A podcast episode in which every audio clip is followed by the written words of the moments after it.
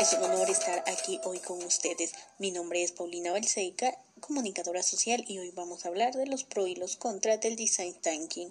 De todos los comienzos que existen en la caja de herramientas, el design thinking se encuentra entre las más potentes, consistentes y exitosos. Definitivamente vivimos en una era de diseño. Comprarse un nuevo smartphone, echar un ojo por las tiendas, centros comerciales o simplemente salir a la calle, vemos diseños por todas partes. El design thinking y la comunicación visual está de moda y lo seguirá estando.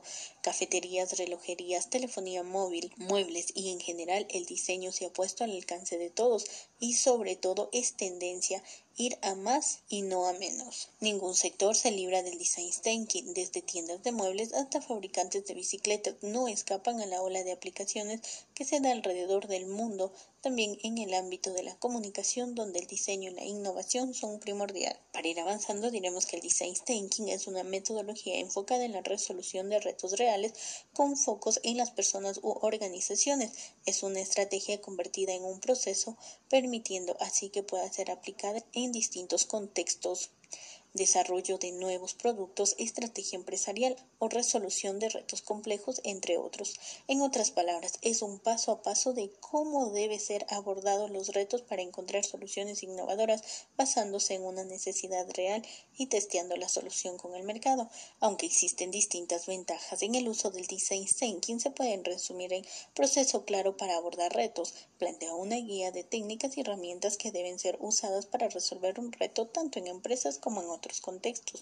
El foco de personas es una metodología customer centric y su principal potencial es que resuelve problemas reales en personas reales. Testeo de soluciones reales. Entre sus principios está que todo debe ser testeado con usuarios para garantizar que las soluciones resuelvan problemas reales, no enfocados en adaptar a nuestra solución, producto o servicio o lo que realmente requiere el usuario. Facilita que las organizaciones y los equipos se orienten a la acción, que aprendan continuamente de forma ágil y flexible, al tiempo que sintetizan grandes cantidades de datos. Esto les otorga mucho más probabilidades de tener éxito en cualquier iniciativa y proyecto con un riesgo y costo menor pues co-crean constantemente con el usuario todo el proceso de desarrollo de soluciones, previniendo los errores, corrigiéndolos antes de la versión definitiva. El trabajar constantemente en equipos multidisciplinares ayuda a coaccionar a sus profesionales, derribando los compartimentos estancados en los departamentos, trabajando de forma colaborativa para resolver problemas complejos de manera más eficaz, fluida y rápida. Los beneficios más que estudiados de la diversidad dentro de los equipos se hacen evidentes en todos los empleos, siempre que se facilite correctamente y de forma experta. Las organizaciones y sus profesionales pueden encontrar más a gusto con el cambio porque aprenden un proceso y herramientas para gestionar un medio de caos tomando ventaja. Esto provoca, por ejemplo, empezar a generar una cultura intraemprendedora y poder llevar el nivel de creatividad e innovación a un next level. Debido a que el design thinking se centra en el estudio profundo de las necesidades humanas, se puede mejorar la empatía en la cultura de la empresa, derribando en mejoras de las vidas de las personas. De esta forma se están diseñando procesos de búsqueda de talento, de enrolamiento, del engagement y sentimiento de pertenencia adecuándose a las diferentes generaciones.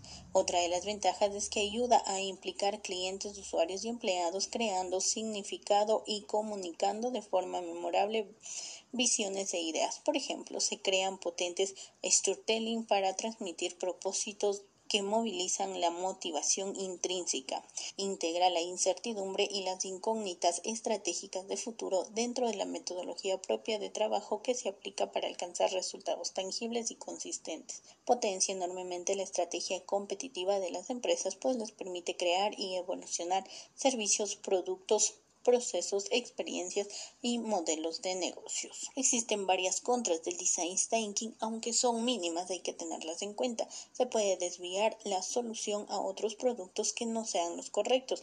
Además, se corre el riesgo de que el prototipo pueda ser costoso y los resultados no sean los esperados por la empresa u organización.